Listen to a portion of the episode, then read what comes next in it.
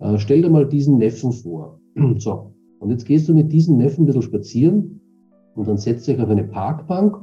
Gegenüber ist ein Fußballplatz und da spielen seine ganzen Freunde gerade Fußball. Ja? Und der Knabe sitzt neben dir. Ja? So, und jetzt erzählst du ihm dein Buch. Und jetzt überleg dir, welche Worte, welche Sprache, welche Geschichten würdest du diesem 14-Jährigen erzählen, dass der sitzen bleibt und nicht wegläuft Fußball spielen? Und dann hast du ein gutes Buch geschrieben. Hello Friends und herzlich willkommen zu einer weiteren Podcast-Episode von Human Elevation. Dein Podcast für deine beste und freiste Version dein Podcast für ein Leben, das du einfach richtig geil findest. Mein Name ist Patrick Reiser und ich bin dein Host. Und heute zu Gast ist Elmar Weichselbaumer. Elmar ist Medienexperte und Publizist. Er ist seit Jahrzehnten im Management von Medienbetrieben tätig und führt seit 2002 als CEO den Goldeck Verlag in Berlin und Wien. Als Verleger hat er viele erfolgreiche Bücher auf den Markt begleitet, viele darunter auch Bestseller. Seine tiefe Branchenkenntnis und sein Know-how über die Mechanismen des Buchmarktes begeistern sowohl Leser als auch die Zuhörer seiner Vorträge. Seine Kompetenz zeigt Elmar als Sachbuchautor und Vortragsredner über Verlagswesen und Medien. Er weiß genau, worauf es ankommt, um ein Buch wirklich erfolgreich zu machen. In seinen Vorträgen Lehrgängen und Seminaren vermittelt er seinem Publikum profundes Insiderwissen der Verlagsbranche. Elmar studierte außerdem Mathematik und Betriebswirtschaft und lehrt heute neben seiner beruflichen Tätigkeit auch an Fachhochschulen und Universitäten. Wir sprechen heute darüber, was es braucht, um ein erfolgreiches Buch zu schreiben. Wie wird ein Buch Bestseller? Auf was sollte man achten, wenn man sich einen Verlag aussucht? Macht es überhaupt Sinn, heute noch einen Verlag auszusuchen oder sollte man es lieber über Amazon oder über seine eigene Webpage vermarkten? Das und vieles mehr erfährst du in diesem erfrischenden, tollen Gespräch mit Elmar. So, lass uns direkt eintauchen und ich sage herzlich willkommen hier bei Human Elevation, Elmar Weichselbaumer. Ja, freut mich. Danke für die Einladung. Freut mich, dass ich da sein kann. Ja, wo steckst du gerade? Bei dir wahrscheinlich im Goldeck Verlag, so wie ich im Hintergrund ja. sehe. Ja. ja, genau. Das ist unser Logo hinten im Goldeck Verlag. In Wien im vierten Bezirk bin ich gerade. Also wir haben zwei Standorte, Berlin und Wien, und wir haben noch ein Vertriebsteam in München. Bin aber die meiste Zeit hier in Wien anzutreffen. Okay. Wow, wie viele Mitarbeiter seid ihr total bei euch im Verlag? Ähm, momentan sind wir 15. Okay. Yep. Nice. Jetzt, du hast ja nicht gestartet mit dem Verlagswesen. Ich habe so ein bisschen deinen Lebenslauf angeschaut und fand das äh, sehr spannend, was du da alles so gemacht hast. Für die Zuhörer, Zuhörerinnen, kannst du uns mal mitnehmen in deinen Weg? Wie bist du zum Verlagswesen gekommen? Vielleicht beginnst du mal, als du dort in der Fabrik gearbeitet hast, weil das habe ich so äh, mhm. mir notiert. So den Weg finde ich sehr spannend. Das ist wirklich lange her. Äh, äh, ja, aber tatsächlich, ich habe vier Jahre in einer Fabrik gearbeitet. Ich war ein, ein grauenhafter Schüler. Und wie ich 15 war, ähm, hat mein Vater gesagt, jetzt ist wirklich Schluss. Das wird nichts mehr mit dir. Und dann hat mich aus der Schule rausgenommen und in eine Fabrik gesteckt. Ähm, ich glaube, ich habe von der ersten Minute an, wo ich diese Fabrik betreten habe, gewusst, okay, Elmar, das war der größte Fehler deines Lebens, da willst du nicht landen. Oh shit. Ja, ich habe dort äh, dann viele Menschen kennengelernt, die, die seit 40 Jahren an derselben Maschine standen und immer so diese selben Bewegungen gemacht haben. Und das war für mich ein, ein, ein wahnsinniges Horrorerlebnis, äh, das zu sehen und die Vorstellung, das jetzt wirklich bis ans Ende meines Lebens das tun zu müssen. Mhm. Das hat mich, das hat mich sehr geflasht, ja. Ähm, es hat aber nichts genützt. Mein Vater war beinhart. Er hat gesagt, nein, also du hast jetzt wirklich so viele Chancen gehabt, dass es, da musst du jetzt durch. Und wir haben dann so eine, eine, einen Deal gemacht, mein Vater und ich. Und wenn ich eine ordentliche Lehre abschließe, dann äh, würde er mir ein Studium finanzieren, meiner Wahl. Das war so der Deal. Und, und ja, wir haben ununterbrochen herumgestritten, ob man das verkürzen kann oder so. Aber er ist wirklich hart geblieben. Und ich musste vier Jahre lang eine, eine Lehre machen. Also ich bin ausgebildeter Betriebselektriker, Elektroinstallateur und Telefonmechaniker geradezu grotesk, wenn man die heutigen Handys denkt. Was? Also muss ich vier Jahre lang machen. Ja. Habe es aber gemacht. Und dann hat mein Vater auch zu seinem Wort gestanden und hat gesagt, ja, jetzt, jetzt kannst du studieren. Das habe ich dann gemacht. Was hast du da studiert? Mathematik habe ich gelesen und genau. Wirtschaftsstudium. Das ist kombiniert, ne? Mathematik mit Wirtschaftsstudium. Genau, also ich habe mal ein schnelles Abitur nachmachen müssen. Ich hatte ja keine, keine Bildung, keine formale, also schnelles Abitur nachgemacht. Und dann äh, habe ich ein, ein, Studium gewählt, was mir, also vier Jahre lang arbeiten als junger Mensch prägt einen natürlich ganz enorm. Also ich hatte keinerlei äh, Flausen im Kopf, äh, sondern war wirklich dann sehr geerdet und sehr bodenständig. Ähm, und äh, habe Wirtschaft gewählt, Betriebswirtschaft als, als Fach, habe dann auf Wirtschaftswissenschaften gewechselt und habe dann aus Interesse und Leidenschaft mit Mathematik parallel begonnen, mal reinschauen, ob das auch was sein könnte. Es hat mir aber total Spaß gemacht, ist dann meine große Leidenschaft geworden und ich habe dann halt das beide abgeschlossen. Mathematik als Leidenschaft und Wirtschaftswissenschaften, um einen Brotberuf zu haben. Mathematik als Leidenschaft. Okay, ich frage mich so als, als absolut nicht Mathematiker. Ich habe Mathematik nie verstanden. Äh, rückblickend weiß ich einfach, weil es mich nie wirklich interessiert hat, weil ich wahrscheinlich auch keinen Lehrer oder Lehrerin gehabt hat, die mir das so geil verkauft hätte, irgendwie, ja. was, was hat dich da beschäftigt oder interessiert in Mathematik? Wenn du sagst Leidenschaft. Ähm, ja, also, also Mathematik selbst, das Fach hat, hat absolut nichts mit der Schulrechnerei zu tun. Also Schul, dieses Schulrechnen war ein Horror für mich. Das mhm. ja. Äh, wie was? Ein Zug fährt beim Fußballfeld vorbei und der Ball fliegt irgendwie auf den Zug. Wie alt ist der Zugführer? Ist das ein Unsinn oder was? Was Pyramide in der Kugel einschreiben? Äh, what? Nein, das war nicht so. Äh, mich hat, mich hat wirklich das Theoretische interessiert. Also, da habe ich Mathematik immer so als ganz großes, schönes Rätsel empfunden drüber nachdenken, was sind so die, die Hintergründe, wie funktioniert die Welt, warum ist es so, wie es ist. Und das hat wahnsinnig viel Spaß gemacht. Das ist extrem theoretisch gewesen. Also es gab eigentlich kaum Praxisbezug. Es war wirklich reines, ein reines Denkspiel, ein wunderschönes Denkspiel. So habe ich die Mathematik erlebt. Okay, nice, ja. Wie funktioniert die Welt? Warum gibt es überhaupt etwas und nicht nichts? Es sind auch Fragen, die mich umtreiben. Ich mhm. von anderen in anderen Richtung als Mathematik, aber, aber geil, ja, natürlich, klar. Mathematik ist äh, letztendlich auch eine Form von Wahrheitsfindung auf einer ganz bestimmten Ebene, wenn man so sehen möchte, der ganz bestimmten Werkzeug. Wahrheitsfindung ist ein gutes Wort. Das ist, das ist eine Art Philosophie auch. Ja. Mhm, mhm, ja. So betreibt, ja. Aber das ist wirklich auch die reine Mathematik, die es jetzt auch hier so in der Form nicht mehr gibt. Heute ist man viel anwendungsorientiert. Also heute geht es eher dann um, um Biomathematik, Computermathematik und solche Dinge. Und das gab es damals nicht. Damals gab es wirklich diese reine, schöne philosophische Mathematik. Es hat viel Freude gemacht, also mir zumindest. Mhm. Ja, Philosophie, ja genau. Das ist, kann man, kann man so sagen, Mathematik, Philosophie, ja. Dann habe ich gesehen, du warst Unternehmer auch. Mit 19 hast du das mhm. allererste Unternehmen gegründet, ein innovatives Unternehmen. Was hast du da gemacht? Wertpapiere gehandelt, habe ich gelesen. Ist das richtig? Genau, genau das habe ich parallel zum Studium gemacht. Ich habe da mit 19 meine erste Firma gegründet. Äh, das gab es damals noch nicht.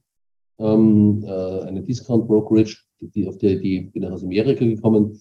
Damals haben nur, konnte man nur über Banken Wertpapiere an- und verkaufen. Und über, ich habe ja in Wien studiert, der, der österreichische, die österreichische Börse war damals komplett verschlafen. Also man hat überhaupt, sich nicht, überhaupt nicht für das Thema interessiert. Und äh, ich war der Erste, der das gegründet hat und hatte einen großen Erfolg auch damit. Konnte dann nach ein paar Jahren diese Firma sehr erfolgreich verkaufen. Die gibt es heute noch. Das ist halt ein großer Player, Formel 1 Sponsor. Also die, die hat gut überlebt. Ähm, Geil. Ich wollte mich aber damals aufs Studium konzentrieren. Ich war damals auch noch sehr, sehr, wie soll man sagen, äh, verträumt und, und idealistisch und habe mein, mein, mein Leben noch nicht gesehen im Geld verdienen und arbeiten. Also mir war da schon das Studium damals noch wichtiger. Und, mhm. Okay, dann ging es weiter bei dir. Führungskraft, IT-Branche, Bankenbranche habe ich gesehen, mhm. bis es dann letztendlich zur Gründung vom heutigen Goldeck Verlag kam. Ja, das, das klingt jetzt ein bisschen zickzack, ist aber in Wahrheit gar nicht so zickzack. Ähm, mit einem Mathematikstudium hat man nicht sehr viele Berufsaussichten, das ist, ist, ist relativ entfernt, ein bisschen auch Ideenstudium. Aber Banken nehmen gerne Mathematiker. Ja. Da, da mhm. glauben die, dass wir irgendwie logischer denken können wie der Rest. Und darum stellen die uns ganz gerne ein und ich und Computerfirmen auch. Und darum bin ich nach dem Studium in einer Bank gelandet in der Computerabteilung. Ähm, man hat aber sehr schnell begriffen, dass ich nichts kann und mich nicht zum Programmieren tauge und habe mich ins Management befördert. Da habe ich halt eine klassische Bankmanagement-Karriere gemacht. Drei Jahre. Aber das Bankgeschäft war nicht so meins und bin daher dann gewechselt äh, und bin der IT-Chef einer Bertelsmann-Tochter hier in Wien geworden. Und damit bin ich dann bei den Medien, bei den Büchern gelandet. Und dann habe ich gewusst, ah, da, jetzt bin ich zu Hause, da gehöre ich hin, das ist meins.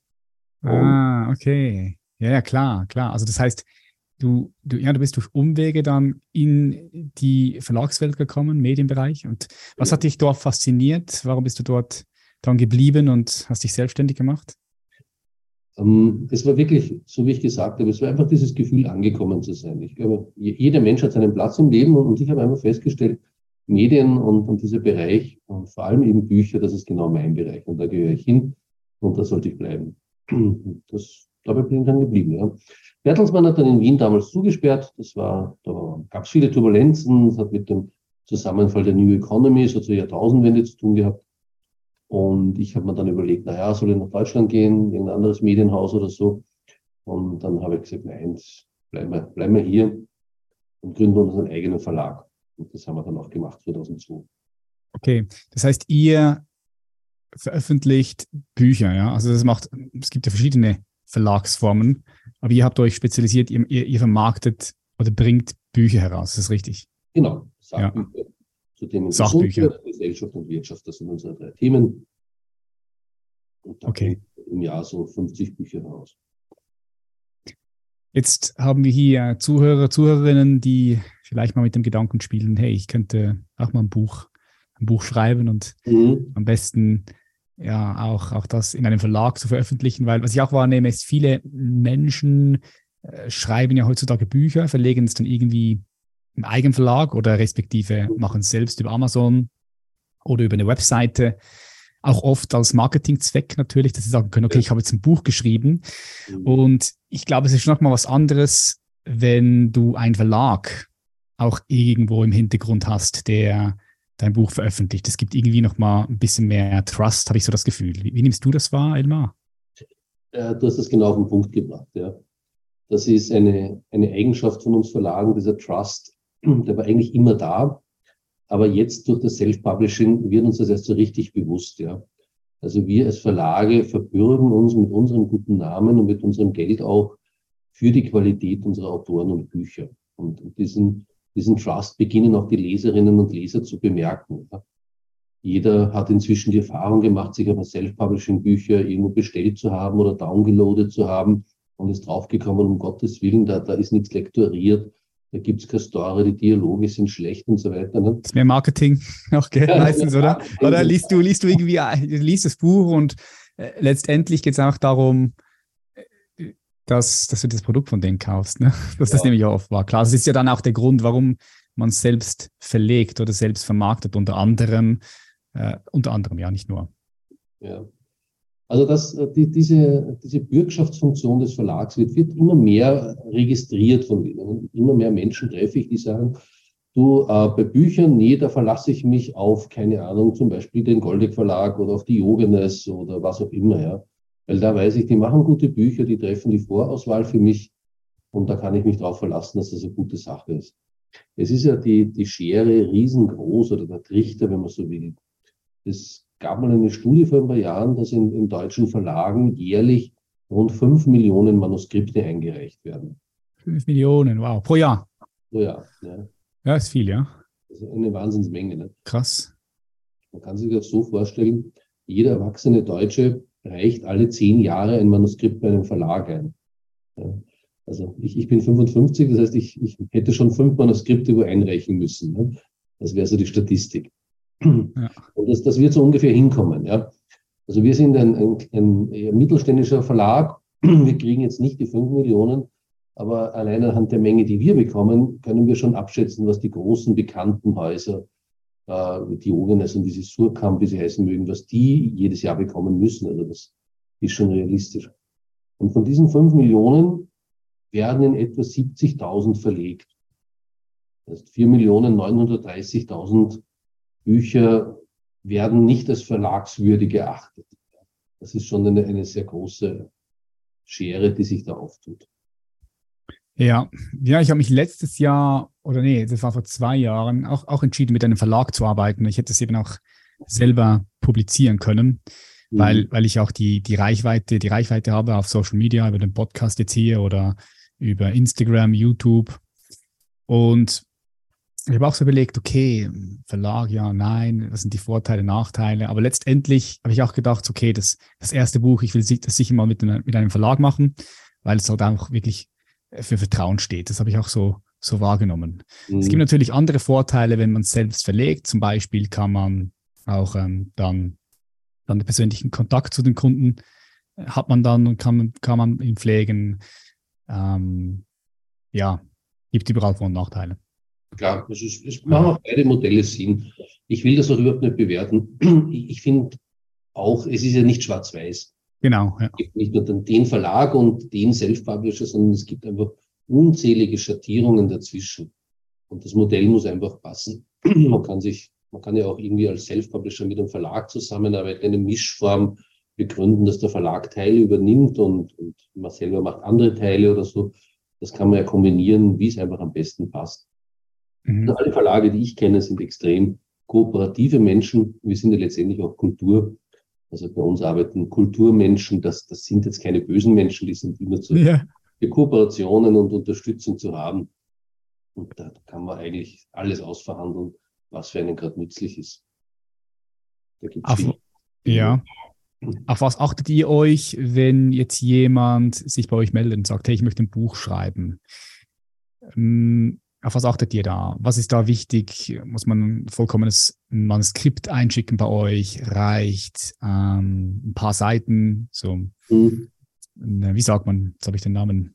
Exposé? Ja, genau, das habe ich gesucht. Mhm. Exposé einreichen. Was muss man da beachten, wenn man zum Beispiel jetzt bei euch in den Verlag reinkommen möchte? Ja, also ich, ich kann wirklich nur für uns sprechen, weil laut, laut Gewerbeamt gibt es in Deutschland 32.000 angemeldete Verlage. Und ich sage immer dazu, es gibt genau 32.000 Verlagskonzepte. Und wir haben halt unseres. Ich sage nicht, dass das das Beste ist, aber so arbeiten wir halt. Ähm, wir sind im Sachbuchbereich. Das heißt, die, die meisten Bücher, die wir herausbringen, sind noch gar nicht geschrieben. Die, die Autoren kommen zu uns mit, mit einer Idee, was man machen könnte. Oder umgekehrt, wir haben eine Idee und suchen Autoren, das ist bei uns in etwa die Hälfte. Und dann sprechen wir mit Menschen. Ähm, oft kommt dann ganz was anderes raus.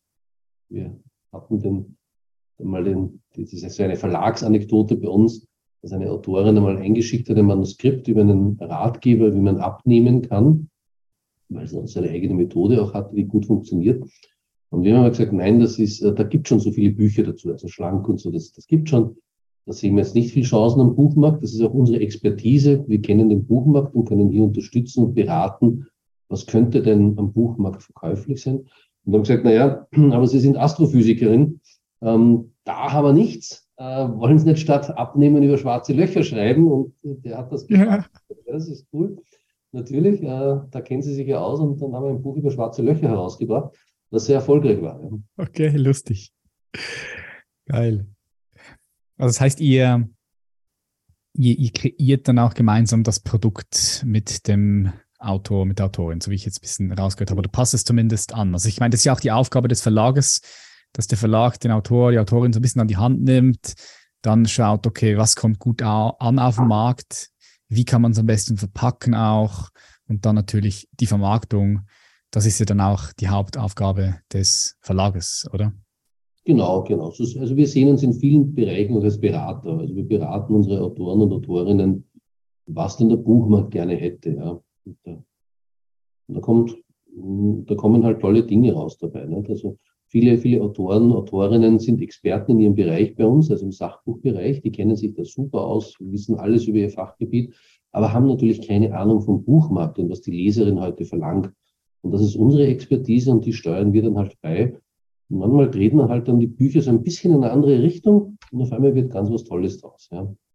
Mhm. Das ist unser Job, genau. Ja. Da arbeiten wir auch sehr intensiv mit unseren Autoren zusammen. Also wir machen sehr viele Workshops mit unseren Autorinnen und Autoren, äh, Inhaltsworkshops, Zielgruppenworkshops, damit die auch wirklich ganz genau wissen, was sie schreiben sollen. Und dann legen die los, haben eine gute Orientierung und von uns eine Landkarte bekommen und dann, dann können die losschreiben. Aber das ist in anderen Verlagen natürlich ganz anders. Also wenn ich jetzt an einen Literaturverlag denke, die arbeiten natürlich komplett anders. Ja. Die kriegen fix fertige Kunstwerke, das ist ein literarisches Werk. Und ja, das kann ich dann rausbringen oder nicht. Aber ein, ein Schriftsteller im engeren Sinn, der, der wird sich natürlich von einem Verlag jetzt nicht reinreden lassen. Eben, ja, ja, das stimmt, klar. Also, muss weiterleben, das geht nicht. ja, ja, die Story, die Story, die darf nicht geändert werden. Mhm. Gehe ich mhm. jetzt mal davon aus. Aber ja. vielleicht ein paar, also so Schreibstile vielleicht etwas zu verändern. Also ich würde mich interessieren, wie es dort läuft. So bei so richtigen Schriftstellern, die Romane schreiben. Mhm. Also, was ist so passiert in der Korrektur? Die Kollegen erzählen mir da immer, dass, da gibt es ganz, ganz heikle Menschen, sehr sensible Künstlerseelen. Also mir sind auch Fälle berichtet worden, wo die Schriftsteller nicht einmal wollten, dass in ihren Manuskripten korrigiert wird, sondern man musste sich das ausdrucken und dann selbst auf einem eigenen Ausdruck quasi dann äh, Anmerkungen in einem eigenen Dokument schreiben, damit das eigene geheiligte Manuskript nicht verschandelt wird durch Korrekturen. Ja gut, das sind schon, das sind schon extrem, oder? Das sind schon radikal. Also das ist, weiß nicht mehr, ich weiß nicht mehr, ob das, also, ob das gesund ist, so ein Verhalten. Wahrscheinlich eher nicht, ja, würde ich jetzt mal sagen. Ich würde sagen, da geht es darum, auch loslassen zu können.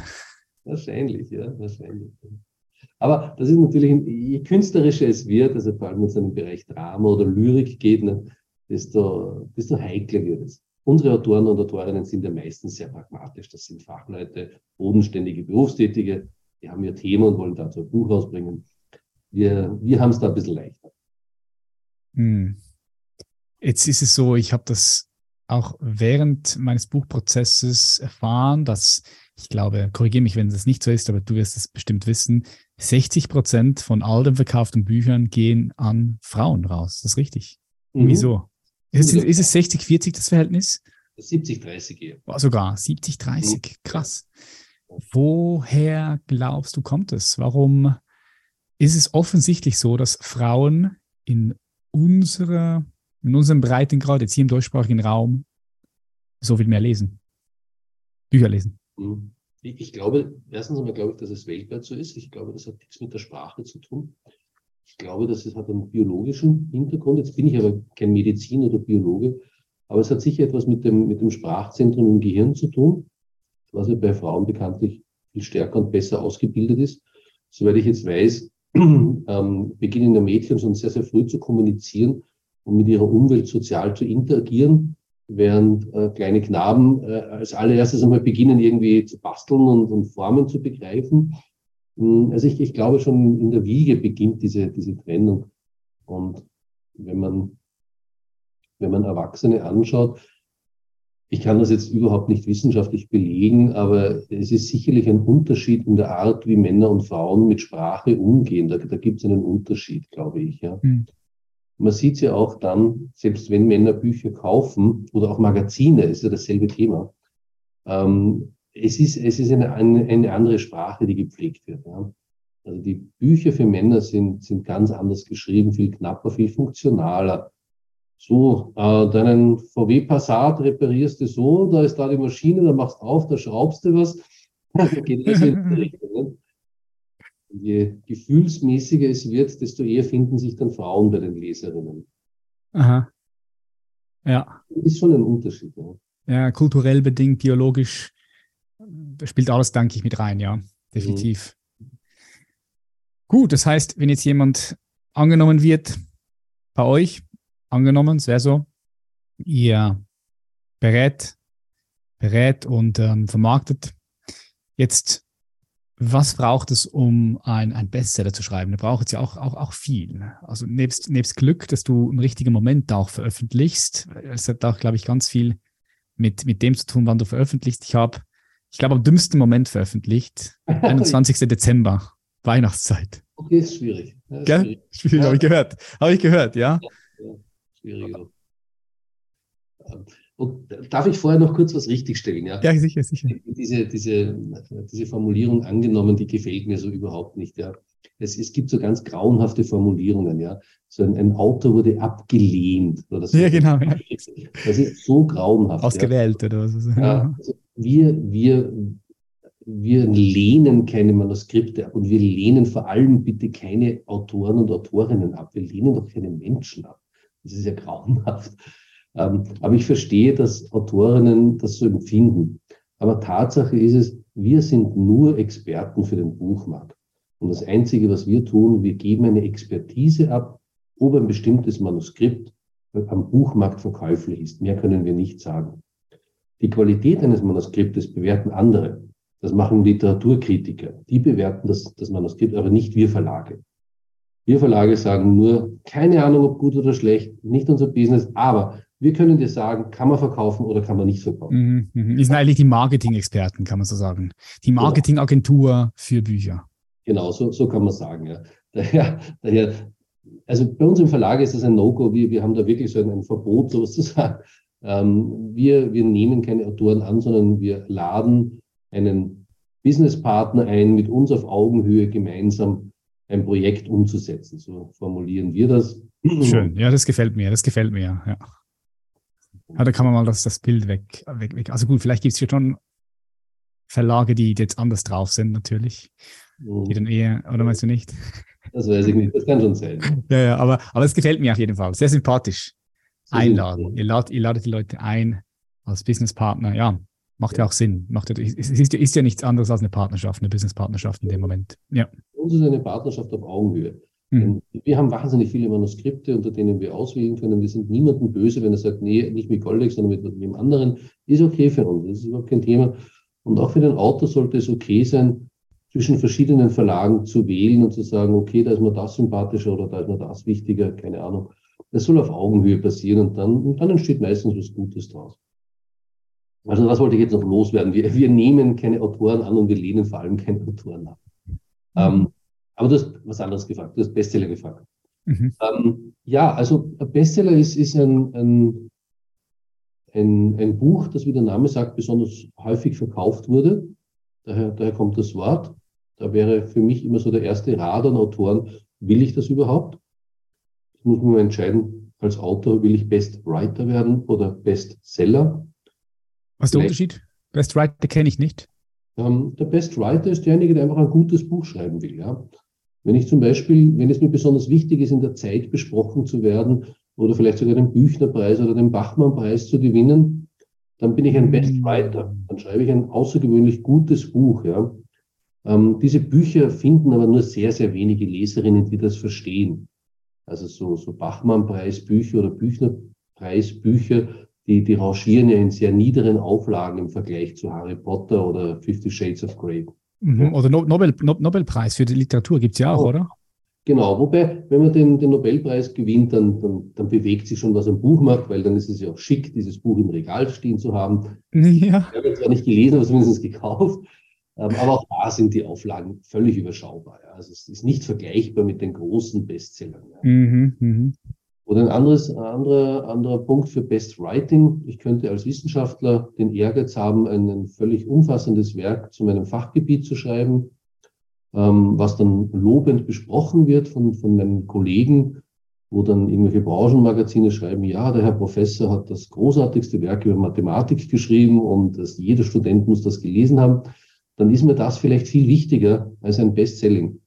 Ja, ich habe ein paar Mathematikbücher geschrieben, von dem einen, glaube ich, habe ich drei Stück verkauft und von dem anderen 15. Also das sind bei Gott keine Bestseller, aber ich finde trotzdem, dass es gute Bücher geworden sind. Ja. Mhm. Also ich rate immer jeden Autor, sich einmal zu überlegen, was, will ich, was ist mir eigentlich wichtiger? Best Writer, Bestseller oder ist es vielleicht irgendwas in der Mitte? Und da sollte man mal drüber nachdenken, was einem, was einem wirklich wichtig ist. Ja. Ja gut, beides, ne? Aber beides geht ja manchmal eben nicht, weil, weil ja klar, weil die dann die, weil Best Writing ist dann wahrscheinlich ein bisschen komplexer geschrieben, was nicht massentauglich, Mainstream-tauglich ist. Ne, wenn ich jetzt mir so überlege, so die fetten philosophischen Bücher, die ich hier im Regal habe, die sind einfach nicht Mainstream. Das liest, niemand liest so einen Schinken und, und ja, ist zu komplex auch. Genau, das, das ist der Punkt. Ist nicht sexy geschrieben. Ja. Also je mehr Qualität, Qualität ich in irgendein Produkt, egal ob es Bücher sind oder Magazine, Zeitungen, was auch immer, je mehr Qualität ich reinpacke, desto weniger Menschen werde ich finden, die es verstehen. Ja, das ist krass. Das ist, das, das war ein harter Kampf für mich. Ich, ich, ich, es ist gut, dass du es jetzt ansprichst, Elmar, aber das, ist, das war wirklich ein krasser Kampf auch für mich, ähm, dass ja einfach einfach die das das vereinfacht irgendwie einfach runterzubrechen halt. Mhm. Es, es, geht schon, aber es geht halt immer irgendwie ein bisschen Qualität verloren, habe ich das Gefühl, ja. Also, also Qualität vom, vom, vom Inhalt her, ja, so vom, vom, vom Thema, vom, vom Sachthema jetzt. Mhm, ja. Äh, Bildzeitung, Auflage, wie viel? 2,4 Millionen, glaube ich, ne? Frankfurter Allgemeine, wie viel? 100.000? Äh, Zeit, noch weniger. Und, und je, je qualitätsvoller eine Zeitung wird, desto kleiner wird die Auflage. Ja? Genau dasselbe in Grün. Ja? Mhm. Trotzdem ist sicherlich jeder Journalist stolz, wenn er für die Frankfurter Allgemeine schreibt, oder? Das ist halt was anderes. Ja, ja, ja true. Genau dasselbe. Man kann es auch mit der Musik vergleichen. So ein Vergleich, glaube ich, macht Sinn. Ähm, viele meiner Freunde sind Musiker und, und die spielen dann ihren Jazz und, und die sind happy, wenn sie in irgendeinem kleinen Lokal für lau spielen und dann hören halt eine Handvoll Leute zu, denen das taugt und die, die diese Musik auch verstehen. Wenn ich aber die großen Massen bespielen will, ja, dann, dann muss ich sowas machen wie Helene Fischer oder, oder Zillertaler Schürzenjäger oder, oder was gibt's da noch alles? Also, ja, stimmt, das ist, ist krass, gell? Ja, ja. So ist es halt. Und bei Büchern dasselbe, ja. Wenn ich, wenn ich sowas rausbringe wie Fifty Shades of Grey, dann, dann kann ich davon ausgehen, dass auch meine, äh, weiß ich nicht, mein, mein Kfz-Mechaniker das lesen kann oder meine Friseuse oder, oder wer auch immer, ohne, ohne größere Vorbildung. Damit habe ich natürlich eine riesige Zielgruppe. Wenn ich mal voraussetze, dass meine Leser zumindest acht Semester Mathematik studiert haben müssen, um ein Buch zu verstehen, mhm. dann, dann schmilzt die Zielgruppe schon sehr zusammen. Klar, ja, klar, klar. Das macht absolut Sinn. Ja, ein geiles Buch finde ich von Mark Manson, Die subtile Kunst des Draufscheißens. Kennst du das? ja, ja. Das ist einfach, einfach so gut geschrieben. Es ist, es ist ganz simpel geschrieben und einfach geschrieben, aber, aber auch, auch wirklich gut. Finde ich ein gutes Buch. Ich glaube, das hat das 10 Millionen Mal verkauft oder so. Oder, ja, plus minus. Unglaublich oft verkauft, ja. ja. Ja, das ist, das ist, weil du das gesagt hast. Das kommt jetzt gerade in den Sinn, weißt du, weil er schreibt es eben, der, der hat eben auch die, das Handwerkszeug so zu schreiben, dass es wie ein Film ist. Also der, mhm. das, die Kunst des Schreibens, sage ich jetzt mhm. dem, ja.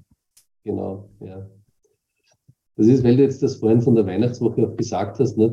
Ähm, ja, äh, es, es gibt schon, schon blöde Wochen, die man, die man erwischen kann, wo, wo halt viel los ist. Aber, aber man kann natürlich auch Pech haben und gerade in der Woche erscheinen irgendwie ein paar super, super Bestseller. Nicht? Aber ja zu Weihnachten Prince Harry äh, in der ja. Woche 400.000 Stück, das, das kannst du nicht toppen. Das, das hast du Woche ist das, hey. Das ist überall, überall in allen Medien ist was drin, gell? Ja. Was für, was für Marketing, was für Marketing das war bei denen. Das war ein, ein Wahnsinn, ja. Aber das Thema scheint die Menschen zu begeistern. Und, und wenn du in der Woche auch rausgekommen bist, ja, dann, dann hast du Pech gehabt. Aber, aber, lass uns kurz dort einsteigen, weil, weil du es jetzt gerade erwähnt hast. Mhm. Dieses neue Buch von Prince Harry. Hast du es mhm. gelesen? Nein, nein, nicht mehr. Wirst du es lesen? Nein, ich werde es nicht lesen. Okay, ja, ich, ich auch nicht. Ich habe mir mal überlegt, vielleicht hole ich mir das Hörbuch, weil was ich spannend finde an seine Geschichte, er ging ja auch durch, durch traumatische Ereignisse, hat traumat, traumatische Ereignisse erfahren und seine Heilung auch nochmal so. Ich denke, mhm. er schreibt auch über, über seine Heilung, hat mhm. auch psychedelische Substanzen erwähnt, wie ich mal ganz kurz mitbekommen habe. Er hat mit Ayahuasca und, und Magic Mushrooms gearbeitet, was eben spannend, mhm. spannend ist, auch in der Therapie. Ja. Und darum habe ich gedacht, du, vielleicht äh, ziehe ich es mir mal rein, aber ich glaube, es ist recht lang zum Hören. Und es, mhm. ich habe so viele andere geile Bücher. Ich weiß gar nicht, wo soll ich, wo soll ich anfangen, weißt du? Eben, das ist ja das. Auf einem Nachttisch ist, ist so ein riesiger Stoß an Büchern und ja. noch eins drauflegen. Gell? Aber jetzt äh, nochmal zurück zu, zu Prince Harry.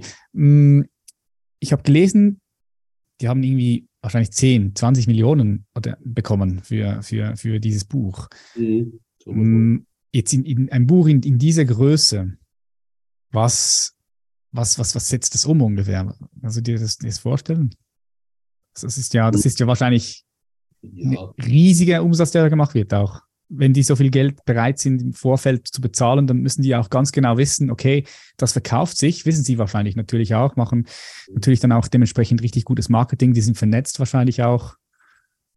Ja, es ist ja bei der, bei der weltgrößten Verlagsgruppe Penguin Random House herausgekommen, was natürlich cool ist, weil die in jedem, quasi jedem großen Land der Welt haben die ihre eigenen Verlage sitzen. Das heißt, die können das sofort weltweit rausschmeißen ähm, und sparen sich die Lizenzverhandlungen. Das ist extrem praktisch. Kann also in einem Haus zeitgleich in allen Sprachen erscheinen. Das ist natürlich ein großer Vorteil und bringt natürlich viel Umsatz.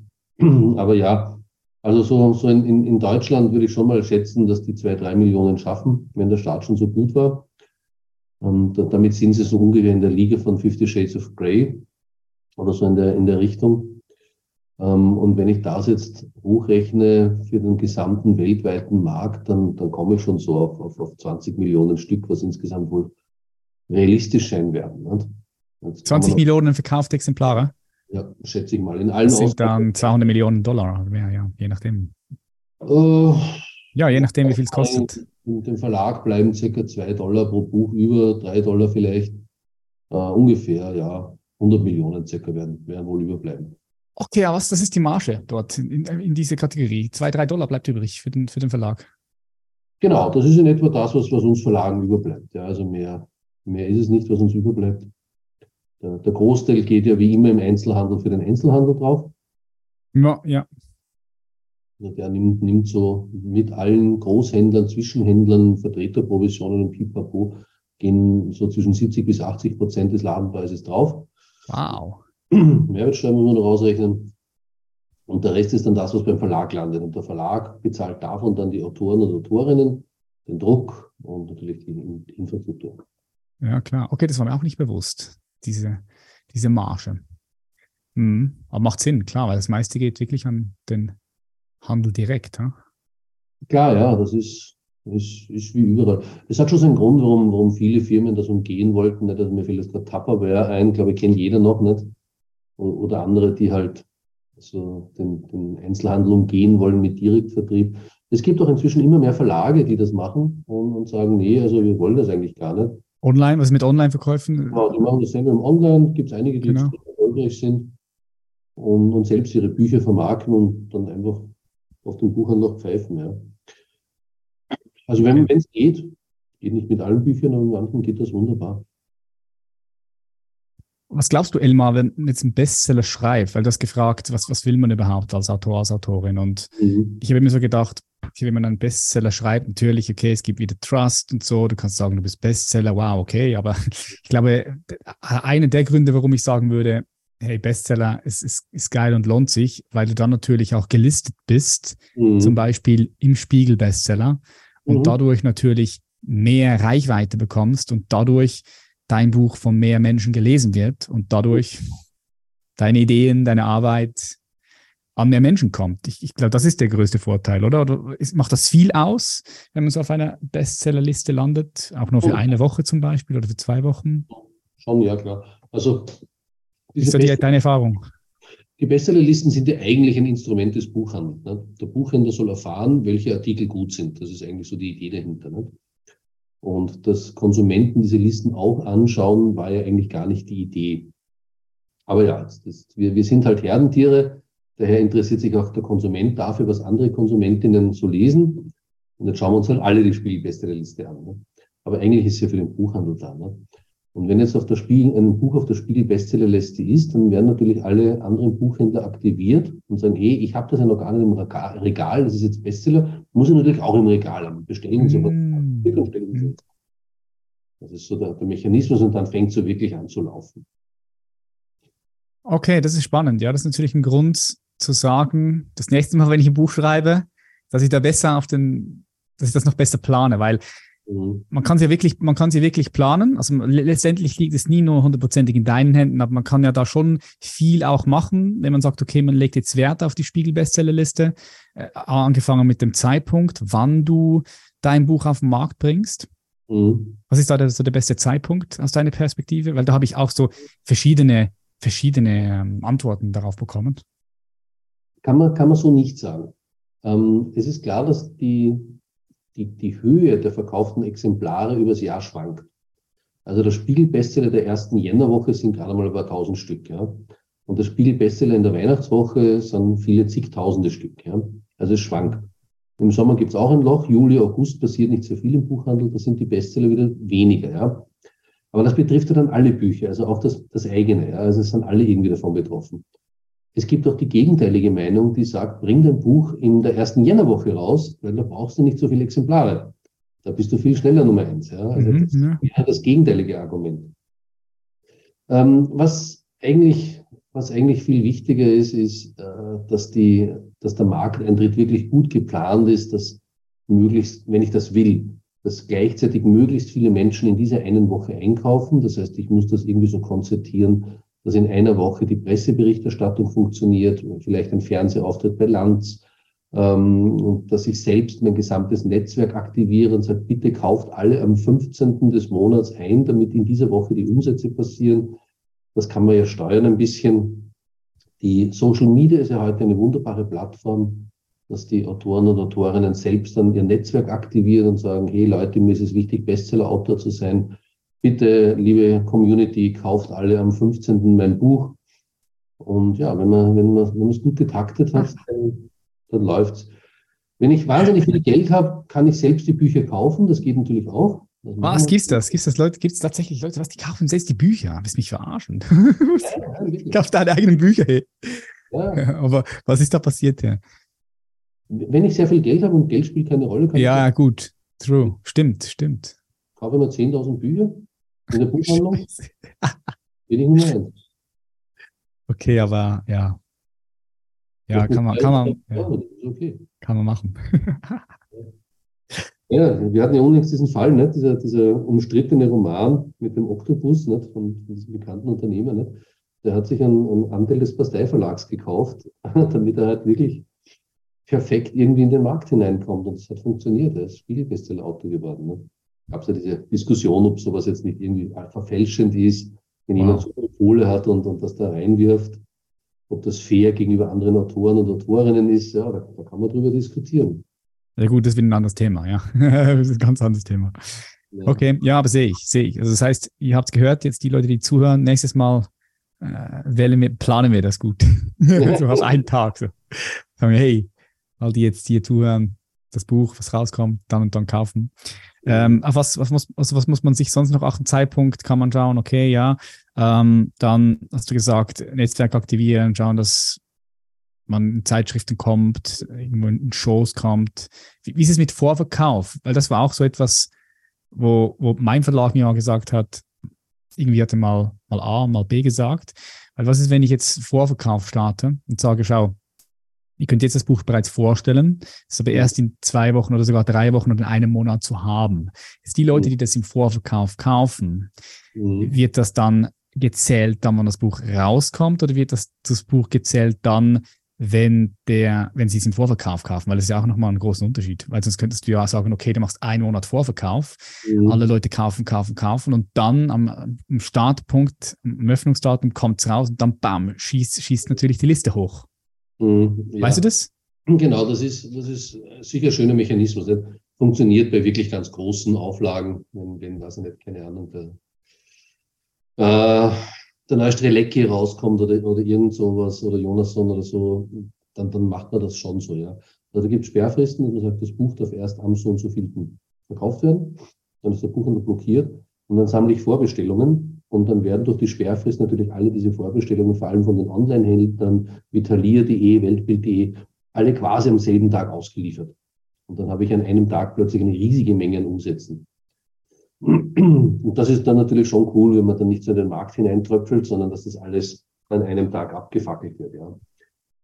Die muss man natürlich, muss natürlich ein großer Name auch sein. Ja. Also wenn, wenn der kleine Elmar Wechselbauer aus Wien sein Buch rausbringt, dann wird sich kein Buchhändler auf Sperrfristen kümmern oder ähnliches. Ja.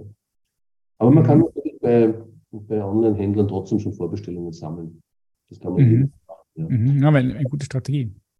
Aber das, das Wichtigste ist eigentlich, das haben wir jetzt noch gar nicht besprochen, das Wichtigste ist natürlich, es muss ein gutes Buch sein. Ja, ja klar, klar. Das ist, gehe ich aus, ja. Nämlich das, wo, wo man eigentlich wirklich das Hirnschmalz reinstecken sollte. Ja. Also der, der erste Schritt ist, ist mein Rat immer für Autoren, bitte geht in die Buchhandlung und schaut, was dort derzeit gut verkauft wird. Ja. sitzt nicht zu Hause und schreibt irgendwas, was euch gerade durch den Kopf schießt, sondern geht in die Buchhandlung, informiert euch, was die Menschen gerade verlangen. Das sind diese, diese bekannten Bücher, die auf den Tischen liegen, äh, die gut ausgestellt sind. Das sind offenbar Themen, die die Menschen da äh, derzeit suchen und verlangen. Ja? Und an dem muss ich mich anhängen. Das kann entweder ein Sachbuch zu einem bestimmten Thema sein oder eben ein Roman, meistens in einem gewissen Genre, das halt momentan gerade verlangt wird. Das waren einmal zum Beispiel Zauberlehrlingsromane. Und, und dann kann ich versuchen, mich dem anzunähern.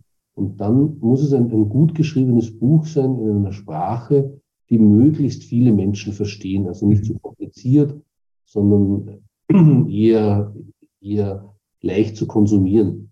Das hat auch damit zu tun, dass die Menschen heute sehr, sehr wenig Aufmerksamkeit haben. Hm, also, an, ja. Wir kommen nach, nach zwölf Stunden Büro müde nach Hause und, und dann will man einfach noch irgendwas Leichtes lesen, ein paar Zeilen, bis man dann einschläft. Ja. Also das darf nicht kompliziert sein. Ja. Man sagt heute, alles, was Bildungsjahre, mehr als zwölf Bildungsjahre voraussetzt, ist unverkäuflich. Also ich hm. muss schreiben für einen ungefähr 18-Jährigen oder so dass der mhm. das locker konsumieren kann. Weil das ist die Aufmerksamkeitslevel, äh, den ein normaler Erwachsener heute am Abend noch aufbringt. So, so sollte man denken. Äh, haben wir noch Zeit für eine kurze Anekdote? Auf jeden Fall, gerne, gerne. Das hat ein, ein Kollege von mir, ein anderer Verleger, hat das einmal so schön formuliert, mir hat das so gut gefallen. Der erzählt seinen Autoren immer Folgendes. Er sagt immer, also wenn du ein gutes Buch schreiben willst, dann stell dir bitte vor, du hast doch sicher irgendeinen einen Neffen oder Sohn, der so circa 14 Jahre alt ist oder 12 oder 13 oder irgend sowas. Äh, stell dir mal diesen Neffen vor. so. Und jetzt gehst du mit diesem Neffen ein bisschen spazieren und dann setzt dich auf eine Parkbank. Gegenüber ist ein Fußballplatz und da spielen seine ganzen Freunde gerade Fußball. Ja? Und der Knabe sitzt neben dir. Ja? So. Und jetzt erzählst du ihm dein Buch. Und jetzt überleg dir, welche Worte, welche Sprache, welche Geschichten würdest du diesem 14-Jährigen erzählen, dass der sitzen bleibt und nicht wegläuft Fußball spielen? Und dann hast du ein gutes Buch geschrieben. das, ist sehr, sehr, gut sehr, sehr bildhaft. Mir hat das immer gefallen. Aha. Ja, definitiv. Wie kann man, kann man, kann man das lernen? Also kann man lernen, gute Bücher zu schreiben? Wahrscheinlich schon, oder? Da gibt es ja Buchkurse, wie du ein Buch strukturierst, mhm. wie du ihn aufbaust, Storytelling, wie du die Stories rein, reinbringst, wie du Cliffhanger reinbringst. Die Cliffhanger sind, bist du bei Kapitel 3, liest du zu Ende und dann äh, willst du irgendwie, kommt irgendwie eine Geschichte, ja, der, der Mörder macht jetzt die Tür auf und dann BOM, Kapitel zu Ende, neues Kapitel und du willst wissen, was, was ist jetzt passiert. Ne? Das ist so ein Cliffhanger. Da gibt es ja verschiedene Techniken und, und ähm, ja, als Handwerkskunst kann man lernen. Ne? Muss man, muss hm. man. Du, wenn ich dir jetzt erzähle, ich, ich beginne jetzt Gitarre zu lernen, was ich nie tun würde, aber ähm, ich, weißt du, was ich jetzt mache? Ich kaufe mir eine Gitarre und am Wochenende spiele ich in der Carnegie Hall. Das mache ich jetzt. Hältst du das für realistisch? Nein. Also was würdest du sagen? 20 Jahre üben, saugute Lehrer brauchst du. Und vielleicht hast du dann Glück, nach 20 Jahren vielleicht mal eine große Bühne zu haben. Und weißt du, was bei Büchern die große Bühne ist? Was ist die Carnegie Hall der Bücher? Das ist der Büchertisch bei Thalia, bei Weltbild, bei Hugendubel, bei Oseander, Meiersche, Aurel Füßli. Das ist die Carnegie Hall bei Büchern. Und dass ich dort auf dieser großen Bühne lande, da muss ich echt gut sein. Und da muss ich wirklich 20 Jahre lang mit guten Lehrern wirklich intensiv an meiner Schreibe gearbeitet haben, dass ich dorthin komme. Ich kann das nicht einfach nur so. Das, das hat bei uns keine Kultur und ich verstehe das nicht, warum. In den USA zum Beispiel ist das selbstverständlich. Das ist Rahmen der, der höheren Ausbildung. Jeder muss dort literarisches Schreiben lernen. Egal was du studierst, du hast ein Semester lang literarisches Schreiben, musst einen Roman geschrieben haben. Und die bringen denen das wirklich gut bei. Finde ich gut, ja. Und bei uns, bei uns wird das völlig negiert. Kein Deutscher lernt schreiben. Und dann, dann sitzen sie mit 30 oder 40 da und sagen, hey, ich will auch ein Buch schreiben. Ich kann das einfach nur so. Ich setze mich hin und schreibe ein Buch. Das ist wirklich so, wie wenn ich jetzt sage, hey, ich spiele jetzt Gitarre. Ich kaufe mir eine Gitarre und spiele jetzt Gitarre. Mhm. Also man muss das lernen. Man braucht unbedingt Lehrer und gute Schulen. Ja, oder, oder du bist es dir angeboren irgendwie. Es kann ja, weißt du, ja, Talent. Entweder hast du Talent, kann auch sein, dass du Talent hast. Talent ist auch wichtig, brauchst du auch natürlich. Ja. Aber auch wenn du Talent hast und sagst, okay, ich mache es Autodidakt, gibt es auch bei Musikern, Autodidakte Musiker, aber auch der musste viele, viele Jahre üben, bis er dort ist, wo er heute ist. Auch der ja. hat geübt. Ja, und beim Schreiben genau dasselbe. Ja. Also auch der Autodidakt musste um Kinder dann schreiben, hat immer eingereicht, Kurzgeschichtenwettbewerbe oder vielleicht Zeitungsartikel oder was auch immer. Da gibt es eine, eine schöne Geschichte von Stephen King. Es gibt irgendwo in den USA so ein Stephen King Museum und dort wird äh, ausgestellt ein Brief, der Brief, wo er sein erstes Manuskript eingereicht hat. Und dort war er so in etwa acht Jahre lang und äh, war er acht Jahre alt, wollte ich sagen, und äh, hat eben sein erstes Manuskript, das übrigens wirklich relativ ähnlich seinen heutigen Werken ist, hat er bei einem Verlag eingereicht und dieser Brief beginnt mit den Worten I've been writing for whole of my life, hat der achtjährige Stephen King geschrieben. Hat mein ganzes Leben lang geschrieben. Ne? Wow. Ja, also der hat, der hat echt wahnsinnig früh begonnen zu schreiben und hat dann sein Leben lang dran geblieben. Ja. Mit acht Jahren? Mit acht Jahren, ja. Was ist das für ein Freak? Das ist für ein Genie. es, gibt, es gibt schon außergewöhnliche, außergewöhnliche Menschen, klar. Ja, Stephen ja. King war wahrscheinlich einer von denen. Ich glaube schon, ja, der ist schon in irgendeiner Art und Weise außergewöhnlich. Ja. Ich habe letztens einen Horrorfilm von dem gesehen. Ich, ich gucke ja nicht, also ich gucke, ich habe schon lange keine Horrorfilme mehr gesehen. Wirklich mhm. so als kleines, kleines Kind. Mhm. Aber ich habe einfach genug, genug Stimulanz äh, in meinem Leben, also genug aufregende Dinge. und brauche ich keine Horrorfilme. Aber irgendwie sind wir dort hängen geblieben. Ich glaube, Juli hat ihn sogar ausgelesen, meine Frau, haben, haben mhm. den Horrorfilm geschaut und am Schluss dachte ich es auch so, crazy Film, so Stephen King, okay, ja. Krass. Naja, okay, also richtig nice. Wir haben jetzt da so ein paar gute, gute Inputs betreffend Bücher schreiben, Bücher vermarkten. Was mich noch interessiert, ist, Delma, bevor wir jetzt da das Gespräch beenden, was beschäftigt dich denn so aktuell gerade am meisten? Weil du hast ja auch Bücher geschrieben über Gesellschaft, Kultur, habe ich gesehen. Mhm. Ähm, was beschäftigt dich gerade nebst dem Business jetzt am meisten so? Ich bin, ich bin ja seit ein paar Jahren wieder auf die Uni zurückgekehrt, forsche dort wieder. Ähm, also momentan arbeite ich gerade an ein paar wissenschaftlichen Papers. Da geht es um den Buchmarkt, also äh, ökonometrische Analysen über den Buchmarkt, Verteilungen und solche Dinge, über das forsche ich gerade.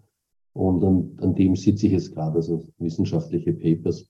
Momentan habe ich kein Buch in der, in der Arbeit. Aber ich habe eine, eine lange Liste an Buchprojekten, die ich dann wieder aufnehmen werde. Hast du, okay. Das ruht jetzt gerade. Das ruht jetzt gerade. Oh, ich finde so ein Buchprojekt, boah, das ist so, schon Respekt davor, so ein Buch. Irgendwie, es ist, ja, ich habe Respekt vor, vor vom Buchprojekt, vom nächsten auch. Mhm, ein bisschen Ehrfurcht muss man schon haben. Gell, oder? So ein bisschen Ehrfurcht. So. ja, ist geil. Geile Prozesse auf jeden Fall. Das heißt, nochmal abschließend würdest du sagen, jeder, der etwas zu sagen hat, der etwas teilen möchte, bestimmt irgendwo in einem bestimmten Gebiet Experte, Expertin ist oder einfach eine Idee hat, eine coole Geschichte und Bock hat, ein Buch zu schreiben, kann das machen. Man kann sich informieren, man kann das lernen und man kann zu Verlagen gehen, schauen, ob man da Kooperationspartner wird oder es gibt natürlich auch die Möglichkeit, das selbst dann im Eigenverlag zu vermarkten und mhm. zu veröffentlichen, ja? Unbedingt und jeder sollte das machen. Jedes Buch muss raus. Ich finde das ganz wichtig. Alle Geschichten müssen raus. Und wenn es jetzt niemand kauft, ist auch nichts passiert. Aber ja. man hat es niedergeschrieben und es steht dann irgendwo in der Bibliothek und wird aufbewahrt bis in alle Ewigkeit. Und wer weiß, vielleicht in 100 Jahren ist es dann das Trendthema und man erinnert sich wieder daran. Wer weiß, gell? 100 Jahren, ja. Mal schauen, was da noch Bücher gibt oder alles, ob alles schon in der Metaverse ist. Nee. ja, wer weiß. nee, 100 Jahren nicht. In 100 Jahren nicht. Aber wer weiß, 200, 300 Jahren. Keine, keine Ahnung, was das sein wird. cool. Gibt es noch irgendetwas, was du mit uns teilen möchtest, mit all den Hörer, Hörerinnen jetzt, die hier am Start sind? Etwas, das dir auf die Zunge brennt, etwas, das wichtig ist, ein Abschluss? Ach, ich freue mich über jeden Menschen, der gerne Bücher liest. Ich finde das großartig. Wir, wir Buchmenschen sind so eine verschworene Community die meisten, die ich kenne, sind irgendwo alles. Also sie lesen gern, sind Leseratten, schreiben auch und, und oder andere arbeiten dann noch zusätzlich in Verlagen, bringen Bücher auch noch raus. Und wir, wir sind so eine, eine Buch-Community und ich habe alle diese Menschen sehr gern. Und ja, und ich freue mich natürlich, wenn ihr unsere Bücher lest. Freut mich auch und ich lese dafür im Gegenzug eure Bücher. Ja, das ist das Schöne im Leben. Und so soll es bleiben. okay. Super, Elmar, vielen herzlichen Dank. Wo können die Leute dich finden? Bist du auf Social Media aktiv? Ansonsten, ich werde sicher den Goldeck Verlag, deinen Verlag unten verlinken in die Show Notes. Ähm, ja, also man findet mich auf Facebook und auf Insta, glaube ich, gibt es mich auch. Mhm. Das betreut aber unsere Presseabteilung, meinen Insta-Account. Aber ansonsten einfach auf die Website gehen, dort bin ich auch zu finden. Wenn man mal Fragen hat oder so, einfach eine Mail schreiben. Tausche mich immer gern aus mit Menschen über Büchern. Gut. So, we do it. Vielen herzlichen Dank. Ich wünsche dir auf deinem Weg viel Freude, viel Gesundheit und weiterhin viel Erfolg. Vielen Dank, Patrick. Dir auch alles Gute. Toller Talk. Hat viel Spaß gemacht. Alles Gute weiterhin. Mir auch. Danke, Elmar. Bye, bye. Das war's auch schon wieder. Wenn du statt ein spannendes Leben führst und in der Welt etwas bewegst, dir in den letzten Jahren der Spaß und die Leidenschaft abhanden gekommen sind und wenn du es genau nimmst, dein Leben okay ist, aber auch nur okay, dann ist der Zeitpunkt vielleicht jetzt der richtige, etwas zu verändern. Denn um einen Shift zu machen, stehst nur du dir selbst im Weg. Es ist nicht dein Job, es ist nicht dein Partner, nicht die Politik, nicht die Eltern, sondern letztendlich sind es immer nur wir. Wenn irgendwas im Leben stinkt, dann stinkt es bei uns selbst. Es ist manchmal hart, diese Wahrheit ins Auge zu sehen, aber wenn du erstmal bereit bist, das zu sehen und wirklich zu sagen, okay, ich möchte gerne mein Leben verändern, dann buch dir noch heute dein unverbindliches und kostenfreies Klarheitsgespräch, was wir dir zur Verfügung stellen.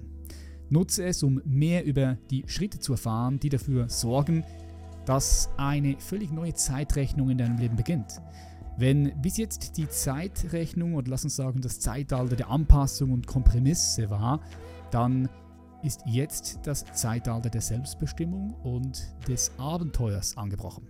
Wenn das auf dich zutrifft und in Resonanz geht, hol dir einfach ein kostenfreies Klarheitsgespräch. Du findest es unten in den Show Notes oder auf www.patrickreiser.com. www.patrickreiser.com. Vielleicht sehen wir uns dann bald auf der anderen Seite und ansonsten hören wir uns im nächsten Podcast, respektive in der nächsten Episode. Schön, dass du hier warst. Ich bedanke mich ganz herzlich und freue mich auf unsere nächste Episode. Bis dann. Mach's gut. Mach Schlaf, dein Patrick. Bye, bye.